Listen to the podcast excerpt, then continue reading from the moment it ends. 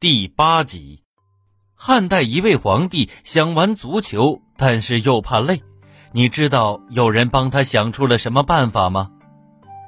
蹴鞠在古代大受欢迎，连皇帝也心里痒痒，想一展球技。西汉的汉成帝就是一位地道的球迷，但是大臣们认为皇帝是九五之尊，大汗淋漓地追着一个球跑，实在是不成体统。汉成帝说：“我就是喜欢玩蹴鞠，你们帮我想一个和蹴鞠类似但又不累的运动吧。”大臣刘向就献出了弹棋，皇帝一试之下龙心大悦，很快喜欢上了弹棋。这种棋和足球有什么关系呢？弹棋可以被称为两个人玩的桌上足球。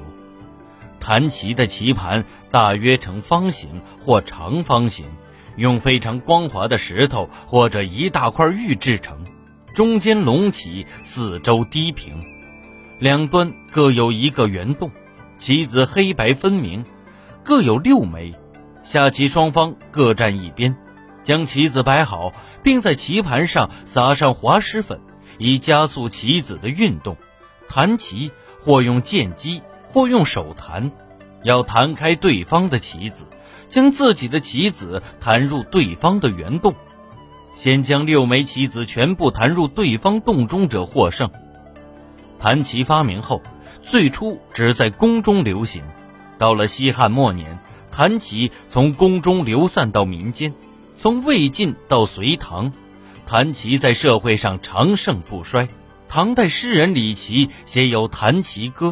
其中这样写道：“崔侯善弹棋，巧妙尽于此。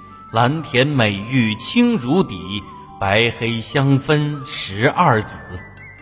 连篇百中皆造微，未闻手金不足比。”一般人弹棋用剑或手，但是魏文帝曹丕却能用手金的一个脚弹棋，竟然也能百发百中。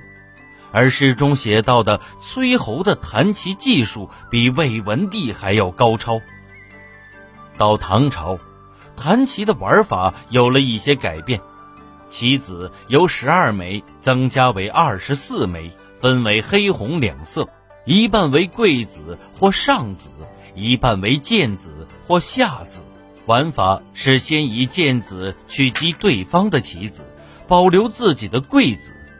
迫不得已，再用桂子、白居易、何春申二十首，弹棋局上士，最妙是长斜。为什么长斜是弹棋最妙的一招呢？长斜就是磨角斜弹法，也就是用自己分值较低的剑子弹落对方角落里分值较高的桂子，这样。就可以取得一个最高分。这种规定使游戏的难度增加，也更加好玩。但是在魏晋和隋唐时期如此流行的弹棋游戏，到宋代却突然失传了。后人只能靠零星的记载来推测这一游戏的玩法，它的庐山真面目已经在历史的长河中模糊了。从其玩法看。倒是和现在流行的台球有某些相似之处。您刚才收听的是《体育娱乐中华文化十万个为什么》，同名书由中华书局出版，演播野狼。